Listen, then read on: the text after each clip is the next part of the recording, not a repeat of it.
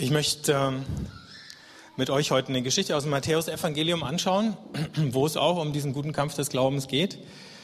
Conny hat es ja schon gesagt. Damit haben wir letzte Woche angefangen. Ähm, bevor wir sie lesen, nur ein paar Worte vorneweg.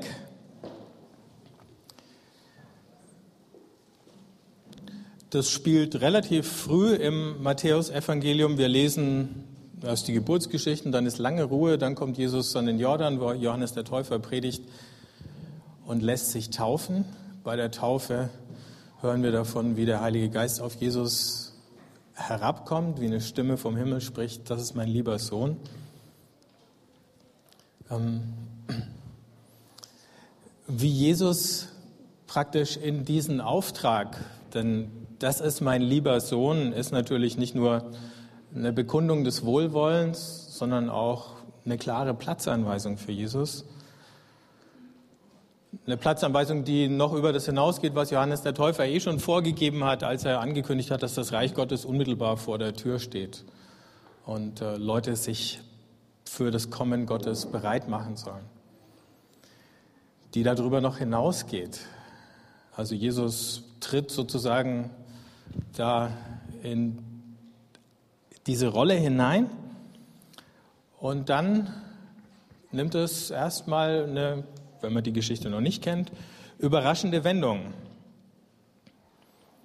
In Matthäus 4 lesen wir dann, also praktisch im unmittelbar folgenden Kapitel, dann wurde Jesus vom Geist in die Wüste geführt.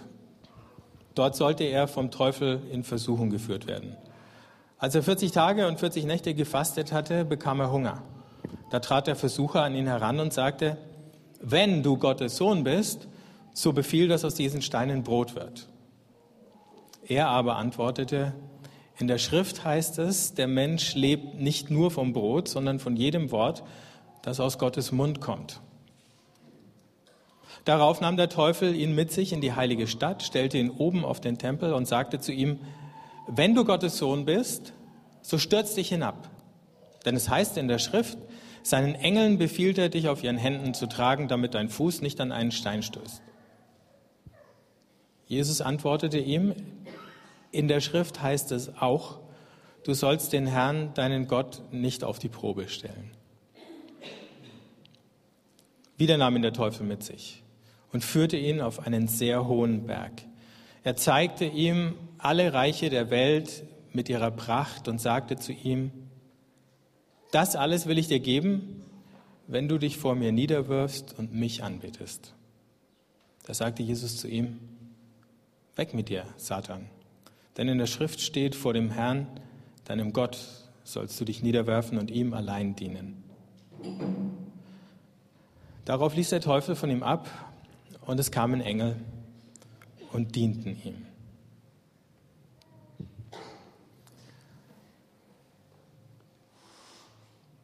Da war es 30 Jahre still im Leben Jesu. Wir bekommen nichts mit von irgendwelchen besonderen Ereignissen, weder positiv noch negativ. Und dann innerhalb von kürzester Zeit fangen die Ereignisse an, sich zu überschlagen. Und es beginnt mit der Taufe und setzt sich sofort fort in der Versuchung. Die Reihenfolge ist keine zufällige Reihenfolge. Letzte Woche hat der Daniel ja schon angedeutet, dieser Kampf des Glaubens, der dreht sich darum, ob wir unserem Auftrag, den Gott uns gegeben haben, treu bleiben. Darum ging es auch beim Timotheus, als Paulus ihm gesagt hat, halt fest an deiner Berufung. Bevor wir nicht angefangen haben, überhaupt diesem Auftrag nachzukommen, braucht es ja gar keine Versuchung, braucht es keine Anfechtung. Bevor wir nicht angefangen haben, eine bestimmte Richtung einzuschlagen, ist es ja völlig überflüssig, uns zu versuchen, in irgendeine andere Richtung abzulenken. Genau das wird ja hier versucht. Das heißt, oder nochmal anders, viele Menschen haben entdeckt, erst in dem Moment, wo sie einen Schritt auf Gott zugegangen sind, ähm, da haben sie auch sowas wie Anfechtungen und Versuchungen erlebt. Das heißt, es wird viele Leute geben, die sagen, ich weiß gar nicht, wovon ihr redet, wenn dieser, mit diesem Kampf. Was soll es denn sein? Und wenn man dann die großen heiligen Biografien liest, dann stellt man fest, jeder von denen hatte solche Erlebnisse. So in den ersten paar Jahrhunderten, als zum ersten Mal Kirche sowas wie ein Massenphänomen im Römischen Reich geworden ist, sind plötzlich Leute, die ganz, ganz ernsthaft glauben wollten, ausgezogen, haben sich zurückgezogen in die Wüste, hat sie dann die Wüstenväter genannt, um ganz radikales Leben nach dem Evangelium zu führen. Und von denen ist dann berichtet, was sie, wie Jesus in der Wüste, da auch an Anfechtungen zu überwinden hatten. Da denkst du, die sind weit weg von der Welt, irgendwo ganz alleine mit sich selbst an einem Ort, wo eigentlich nichts passieren kann und dann auf einmal bricht sozusagen aus innen heraus von, ja, ist es jetzt von innen gewesen oder woher kam es? Es ist nicht einfach nur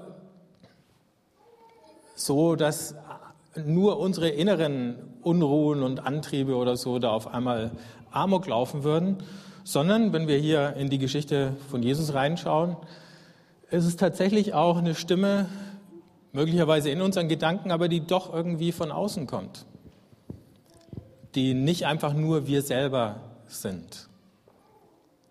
Ich habe mich vor einer Weile mal unterhalten mit einer Psychotherapeutin, die jemand behandelt hat, ähm, der mit Zwängen zu kämpfen hat. Und dann hat sie gesagt, du musst dir immer klar machen, das bist nicht du.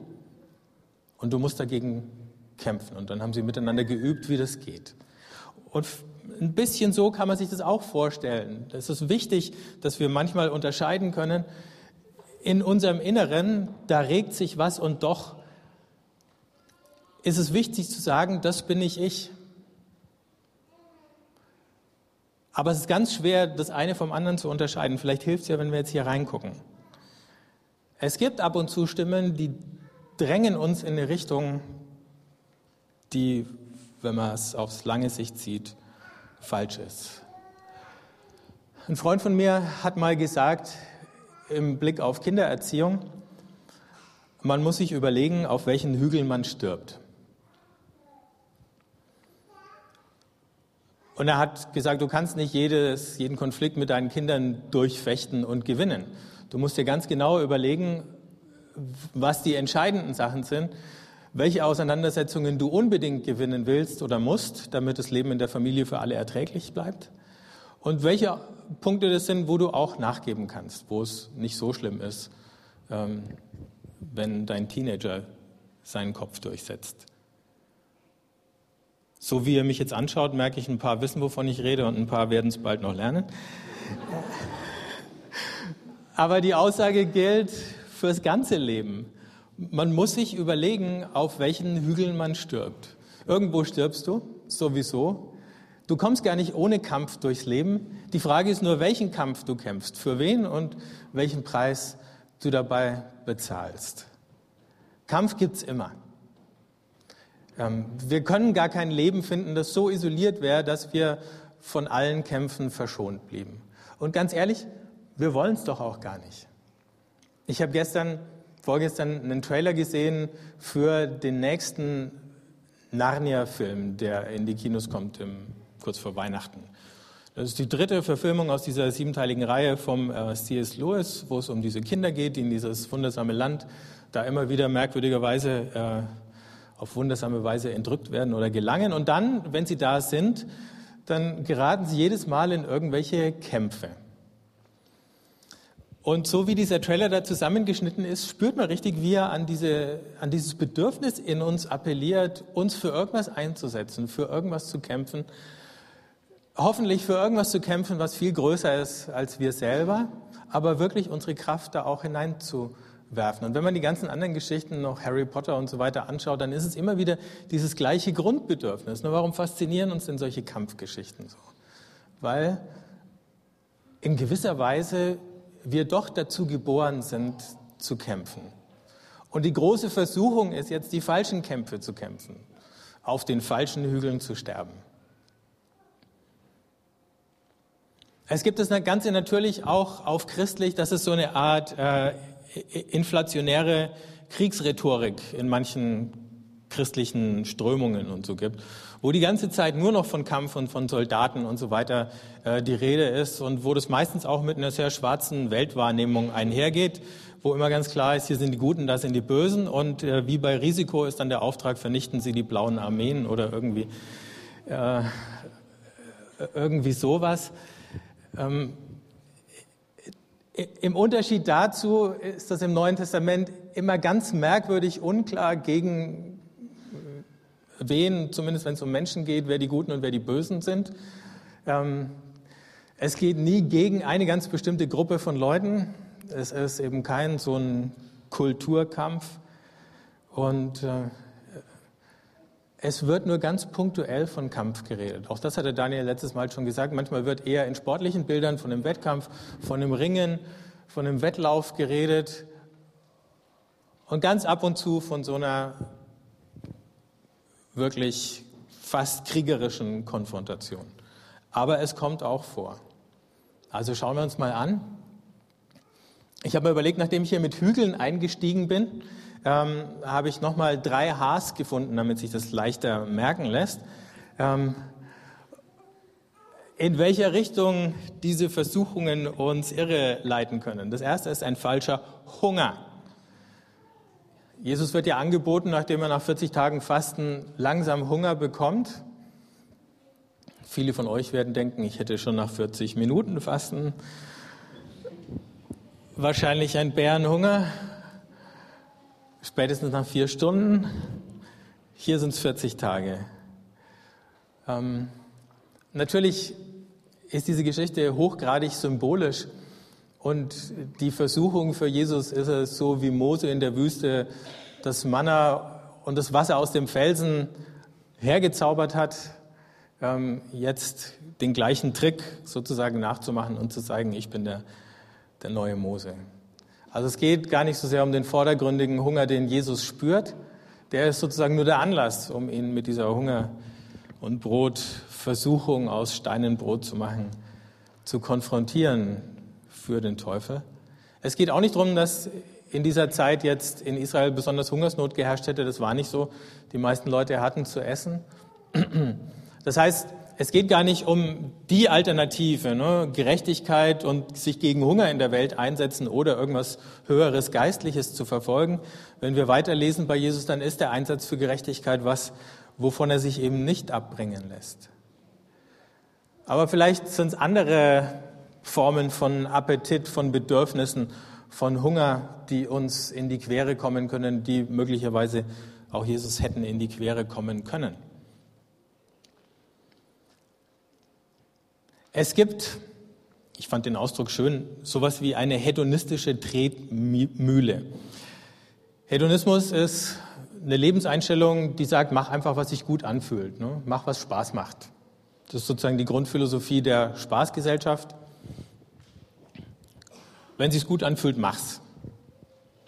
Mach die, das Vergnügen zur obersten Maxime deines Lebens. Ähm, und um irgendwas Besonderes zu erleben, musst du irgendwas kaufen, in der Regel. Das wird uns ja von der Werbung dann ständig vermittelt. Kauf dieses, kauf jenes, dann wirst du glücklicher Mensch.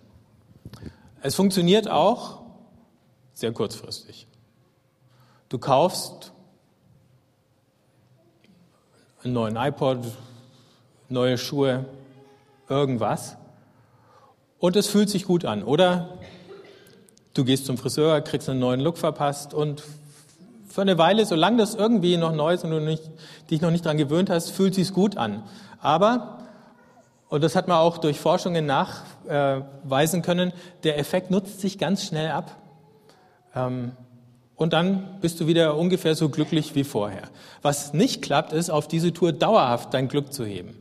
Du kannst auch irgendwelche Spaßevents mitmachen und viele, Viele von euch haben das ja auch erlebt. Du fährst in Urlaub, du gönnst dir mal richtig was. Ne? Äh, Tui sagt, äh, sie haben es sich verdient. Denkst du auch, zahlst einen Haufen Geld, fährst irgendwo hin, kommst wieder zurück. Aber das Erschütternde ist, wie schnell der Effekt wieder weg ist, nachdem der Alltag wieder weitergeht.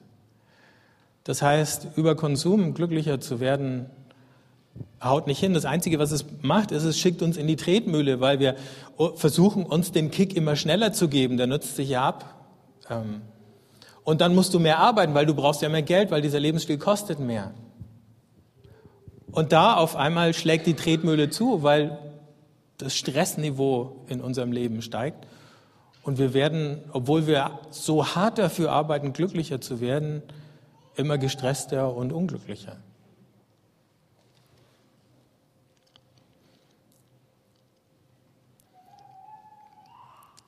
Ich weiß nicht, ob ihr diesen Satz diese Woche gelesen habt. Tony Hayward heißt er, glaube ich, von BP.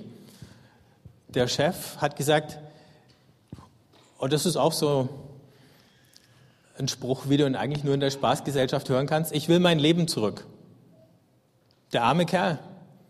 Da ist diese Ölplattform die, äh, abgeschmiert. Seitdem läuft der Golf von Mexiko voll Öl und er ist jetzt sozusagen allein damit beschäftigt, ähm, das ganze Schlamassel wieder zu beheben. Ist ja klar, dass er sein Leben wieder haben will, will wieder Golf spielen können mit seinen Freunden wie vorher. Ne? Und diesen Reflex gibt es natürlich bei vielen von uns, dass wir in Situationen geraten, wo wir sagen, ich will mein Leben wieder zurück. Irgendwer hat es kaputt gemacht. Was er offensichtlich nicht so sieht, ist, er ist jetzt einfach nur mal verantwortlich für den Laden und er kann sein Leben gern zurückhaben, aber vorher sollen es die Fischer wieder zurückkriegen und ihre Familien und die Helfer, die sich mit den Chemikalien vergiftet haben, die man gegen das Öl eingesetzt hat und so weiter. Und wenn die es alle wieder haben, dann kann er es auch haben. Ähm ich weiß nicht, ob Jesus da in der Wüste saß, sich da den Teufel angehört hat und gesagt hat, ich will mein Leben wieder zurück. Kann ich wieder nach Nazareth gehen? Kann ich wieder schreinern und äh, Balken sägen? Das ist alles viel einfacher. Und was wäre gewesen, wenn er es gesagt hätte, ich will mein Leben wieder zurück? Hätte er ja tun können. Ne? Er hätte schon irgendwie einen Vorwand gefunden, er hätte gesagt, die israelische Presse, die hat mich zu hart angegriffen, ich trete zurück von meiner Messias-Verantwortung und so. Das ist unfair. Was ein Glück, dass er es nicht gemacht hat. Dass er sein Leben nicht zurück wollte. Von daher, möglicherweise können wir uns einfach mal immer dann zutiefst misstrauen, wenn wir diesen Impuls in uns spüren, dass irgendwas in uns sagt, du willst dein Leben zurück. Und fragen, ist das Gott, der da redet? Möglicherweise ist es einfach auch nur mein Ego, aber möglicherweise wird mein Ego auch noch kräftig unterstützt von der Stimme, auf die ich lieber gar nicht hören sollte. Und dann weist Jesus einfach darauf hin, in der Luther-Übersetzung heißt ja, der Mensch lebt nicht vom Brot allein, das haben wir alle im Ohr, das ist ja fast zum Sprichwort geworden, sondern von dem, was Gott redet. Und dann dreht sich in den folgenden Versuchungen ja darum, was sagt denn Gott? Den Ball nimmt der Versucher auch voll auf. So, nach dem falschen Hunger, das nächste Haar, gibt es ein falsches Heldentum. Das ist Bruce, ja. Der archetypische Held. Ähm, der Teufel sagt, stellt Jesus auf die Tempelzinne und sagt, komm, schmeiß dich runter. Die ernüchternden Massen, die warten noch drauf, dass irgendjemand kommt, der sie hinreißt, der sie begeistert, der sie fasziniert. Ne? Was waren wir glücklich, als wir plötzlich elf Helden hatten, die 4-0 gewonnen hatten. Ne? Ähm,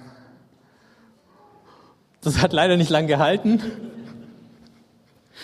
Aber so diese, dieser Hunger danach, dass, dass da Helden sind, mit denen man sich identifizieren kann, die siegreich durchs Leben gehen und so weiter. Und in Ermangelung von Helden nehmen wir auch noch die zwielichtigsten Gestalten. Äh, gestern war der Titel der Bild- oder Abendzeitung hier am, am Zeitungskiosk oder an diesen Automatendingern. Äh, irgendwie wie Nürnbergs verrücktestes Millionärpaar feiert. Ja, wenn wir keine Helden haben, dann nehmen wir uns irgendwelche bekloppten Millionäre und lassen uns von deren Geschichten faszinieren. Ich habe es nicht gelesen, nur falls ihr es wissen wollt, müsst ihr es selber kaufen. Ich habe nur gedacht, warum sollte ein Mensch die Zeitung kaufen wegen so einer Schlagzeile? Aber gut, ähm, wir brauchen irgendjemand und wir suchen uns eben auch noch den größten Idioten, damit wir irgendjemand haben, zu dem wir aufschauen können, an dem wir uns irgendwie ein bisschen orientieren können. Und äh, je verunsicherter wir sind, und die Zeiten taugen ja dazu, verunsichert zu sein, desto mehr. Und natürlich die Versuchung, den Helden zu spielen. Die gibt es in den allerunterschiedlichsten Formen. Die kennen wir auch. Im Beruf den Helden zu spielen. Sich, das heißt ja dann immer, ich bin bereit, mehr Verantwortung zu übernehmen. Oder so. Aber man kann sich natürlich auch mit Verantwortung dann irgendwann mal übernehmen. Und äh, dann muss in der Regel dann Papa den Helden spielen und die Familie erduldet es dann halt, wenn er die Firma rettet und so. Es ist ja unglaublich, wie viele Retter jede beliebige Firma hat, die Tag und Nacht damit beschäftigt sind, sie zu retten. Man kann natürlich das Ganze auch umgekehrt spielen. Man kann auch in der Familie den Helden spielen und sich dafür aufopfern. Und äh, das in den unterschiedlichsten Schattierungen, die brauche ich nicht zu schildern. Man kann in allen möglichen anderen Bereichen den Helden spielen. Aber oft genug ist es dann doch, wie hier bei Bruce, letzten Endes eine einsame Geschichte. Und auch eine ganz zwiespältige Geschichte, weil man nicht immer Applaus bekommt für die Heldenrollen, die man spielt. Und wir haben eine ganze Menge verbitterter Helden, die haben sich bemüht, die haben extrem viel investiert, um den Helden zu spielen, hier oder da. Und dann ist ihnen am Ende die Anerkennung versagt geblieben, weil die Ehefrau oder der Ehemann das gar nicht toll fand. Die sind auch nicht gefragt worden oder die Kinder. Und die dann sagen, du hast es sowieso nie für mich gemacht, wenn der Held sagt, aber ich habe es doch gut gemeint.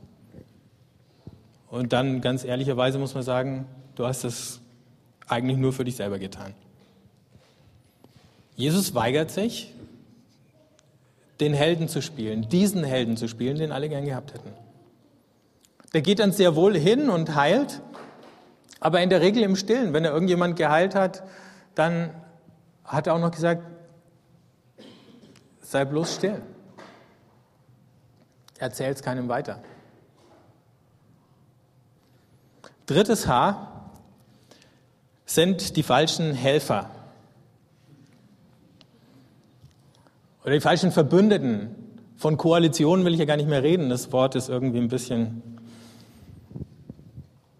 in die Krise geraten. Schon im alten Bund haben sich die Propheten mit den Königen gestritten um gute und schlechte Allianzen, Verbündete. Und in der Kirchengeschichte ist die Sache weitergegangen. Mit wem kann man denn sich verbünden? Da gab es das Bündnis dann von Thron und Altar, von Kaiser und Bischöfen, Kirche, Papst, wem auch immer. Oder alternativ von Revolution und Altar. Und nachdem dann irgendwann aus der Revolution auch wieder ein Thron geworden ist, war alles wieder beim Alten. Es gibt einen Haufen Leute, die versuchen, uns vor ihren Karren zu spannen. Aber sie verfolgen möglicherweise ganz andere Interessen. Und da muss man manchmal überlegen, wie weit ist schon okay, den Karren vom anderen mal ein bisschen mitzuziehen. Man muss nur wissen, was man tut. Diese Woche habe ich gelesen, ähm, Haiti ist ja völlig aus den Schlagzeilen geraten, obwohl es ja gar nicht so weit weg ist von diesem Ölteppich. Aber das Erdbeben ist jetzt einfach schon lang genug vorbei, das Elend noch lange nicht. Und ähm, dann gibt es solche Sachen wie, dass der Gentechnikkonzern Monsanto äh, für ein paar hundert Millionen Saatgut gespendet hat. Das schaut total uneigennützig aus. Monsanto spendet Saatgut für Haiti. Aber nachdem das genfabriziertes Saatgut ist, bedeutet das, wenn ein Bauer Monsanto Saatgut auf seinen Acker bringt, dann muss er jedes Jahr wieder bei Monsanto einkaufen. Was das eigentlich ist, ist ein trojanisches Pferd. Monsanto sichert sich einen Markt, zu dem es bis dahin gar keinen Zugang hatte. Und das unter dem Deckmantel von Spenden und Großzügigkeit. Ne? Es gibt tausend solcher Dinge im Großen und im Kleinen. Und wir sind in dieser Situation, dass wir unbedingt Verbündete brauchen, aber dass wir möglicherweise den Falschen auf den Leim gehen. Das Einzige, was wir dagegen machen könnten, wäre, es immer wieder zu überprüfen. Jesus geht aus der Wüste weg nachdem er diese Konfrontation da überstanden hat, nachdem er den Satan als Verbündeten abgelehnt hat und er sucht sich seine eigenen Verbündeten. Die zwölf.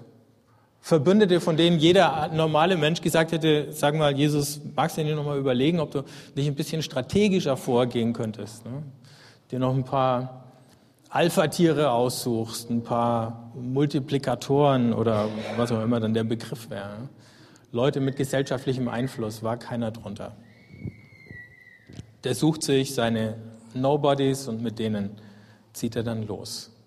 Und möglicherweise ist da die Versuchung, dass wir uns abhängig machen von Leuten, die uns große Versprechen geben oder große Perspektiven öffnen und sagen, wenn du dich auf meinen Vorschlag einlässt, und auch das kannst du wieder beruflich und privat und ähm, in welchem Lebenszusammenhang auch immer durchspielen, irgendjemand macht dir fast ein unwiderstehliches Angebot und trotzdem würde das bedeuten, du weichst wenigstens ein Stück ab von dem, wozu Gott dich eigentlich gerufen hat. Wenigstens ein Stück von dem Auftrag runter. Und es gibt Situationen, da ist eben, nicht immer, aber es gibt Situationen, da ist knapp daneben eben auch vorbei. In dem Fall wäre es das gewesen. Knapp daneben wäre vorbei gewesen. Es ist nicht in jeder einzelnen Lebensentscheidung und Lebenssituation für uns so. Wir brauchen nicht panisch durchs Leben zu gehen und immer denken, wenn ich jetzt was falsch mache, dann kann ich es nie wieder gut machen. Aber wir können wenigstens ab und zu mal anhalten und sagen, setze ich hier oder da aufs falsche Pferd? Oder bin ich eben der Esel, der den falschen Karren zieht? Wir haben es schon gesehen, ob es um den falschen Hunger, die falschen Helden oder die falschen Helfer gegangen ist. Ähm, immer wieder kommt die Argumentation zurück auf die Bibel. Das erste Mal bringt sie Jesus dahin, die beiden anderen Male oder beim nächsten Mal zitiert es der Teufel. Und beim dritten Mal mindestens implizit, weil ja schon klar ist, wozu Jesus eigentlich gerufen ist, ist tatsächlich der König der Welt zu werden. Aber eben nicht so. Jesus übersteht die Versuchung und dann ist seine Berufung so weit klar, nachdem er diese erste Bewährungsprobe überstanden hat, merken wir, wie er mit einer unglaublichen Autorität seinen Dienst antritt. Aber es war eben wichtig, nochmal zu klären und auch in der Auseinandersetzung mit dieser oder jener Möglichkeit, die Bibel zu lesen, ähm, zu klären, was ein guter Messias ist oder was, wir sind alle keine Messias, aber wenigstens was ein guter Christ ist, ein guter Nachfolger von Jesus. Und wie gesagt, wir stehen in der Versuchung, auch hier oder da den falschen Kampf zu kämpfen oder dem richtigen auszuweichen.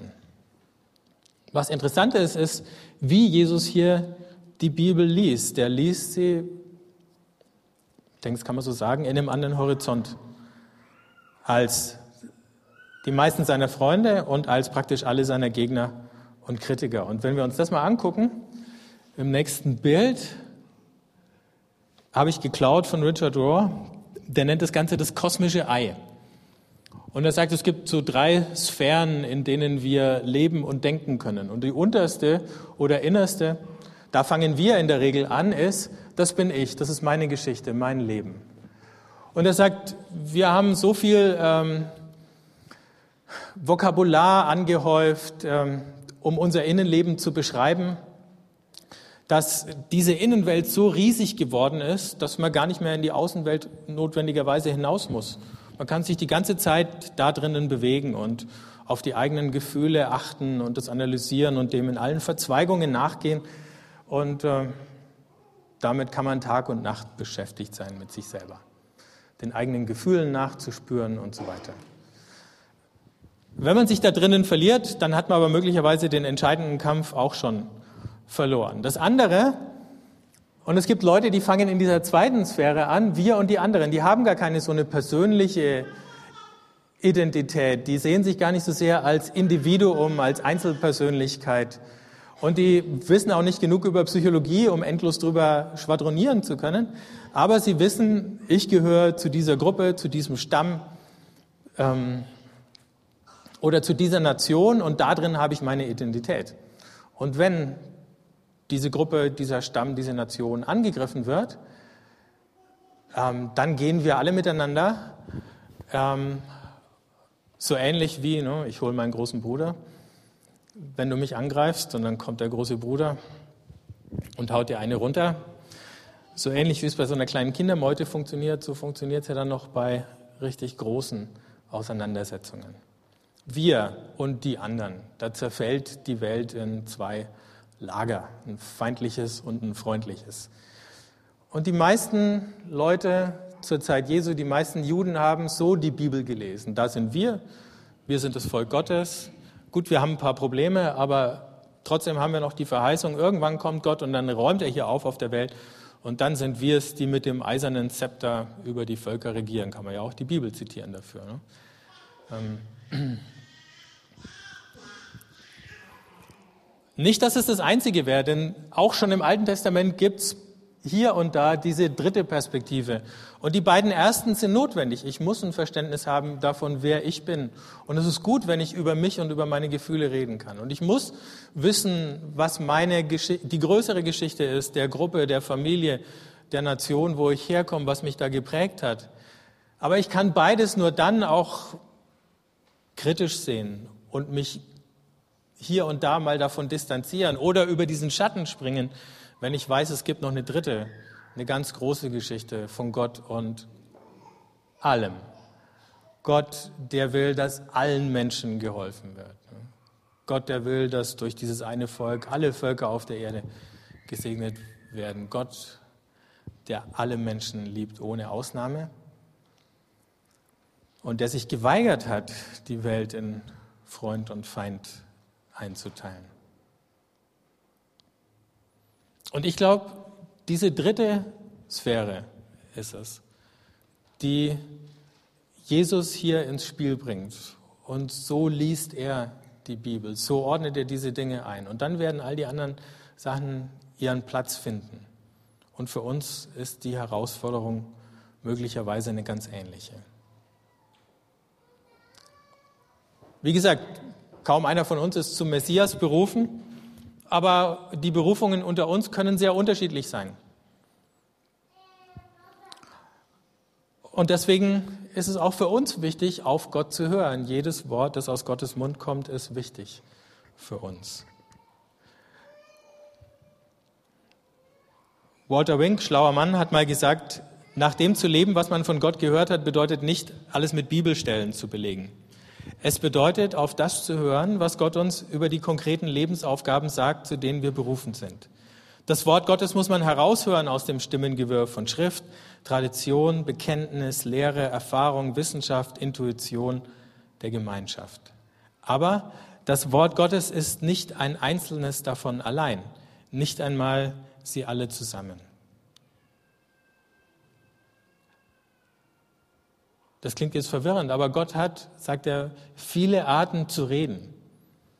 Wir müssen in der Lage sein, auf vielen Kanälen gleichzeitig zu empfangen. Und dann ist es immer noch so eine Frage in diesem unmittelbaren Gegenüber zwischen Gott und uns, die uns keiner abnehmen kann, irgendwann zu entscheiden, was sagt Gott in diesem Moment und welche Entscheidungen von meiner Seite hat es zur Folge. Und von daher kurz zum Nachdenken für euch nochmal ein paar Fragen im Rückblick auf das, was wir jetzt gerade alles angeschaut haben. Und die erste ist, wie würdest du denn deine Berufung oder deinen Auftrag von Gott beschreiben? Kannst du es? Das muss keine lange Geschichte sein, es kann möglicherweise ganz einfach sein. Und es muss auch nicht großartig sein, wie gesagt, keinen Helden. Oder eine andere Frage, was ist das Letzte, was Gott zu dir gesagt hat? Wann hat Gott das letzte Mal zu dir gesprochen? Möglicherweise ist das der Ort, an den wir zurückkommen müssen, weil wir noch nicht die richtige Antwort gegeben haben, um wieder was von ihm zu hören. Und dann dritte Frage, wo wirst du momentan auf die Probe gestellt? Welcher Hunger treibt dich? Welchen Helden eiferst du nach? Oder mit welchen Helfern hast du dich verbündet oder dich einspannen lassen. Nehmen wir uns einfach ein paar Minuten Zeit. Ihr findet vielleicht nicht auf jede der Fragen gleich eine Antwort, aber wenn ihr eine gefunden habt, dann haltet sie fest. Wenn ihr was zum Schreiben dabei habt, schreibt es euch auf. Nehmt es mit nach Hause, bleibt noch ein bisschen dran, betet und denkt drüber nach.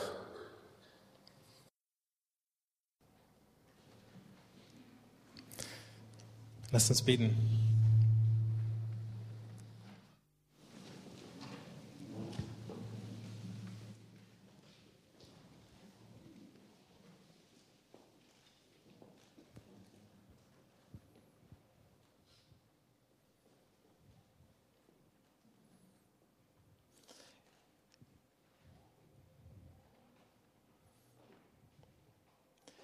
Jesus, wir schauen auf dich.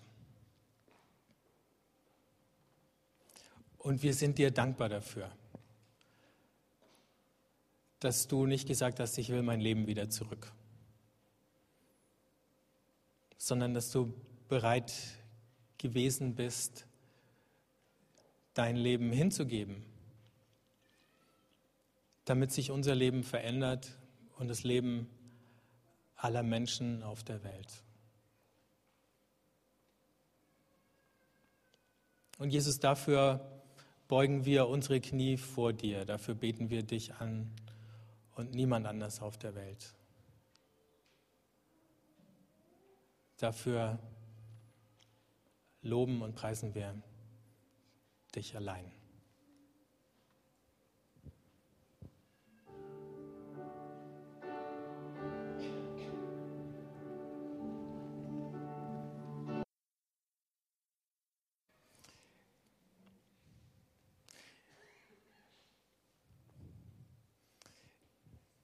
Jesus, wir danken dir, dass du den guten Kampf für uns gekämpft und gewonnen hast. Wir danken dir für deine Bereitschaft, dich hinzugeben, dich zu verschenken. Und wir danken dir, dass du dich uns heute geschenkt hast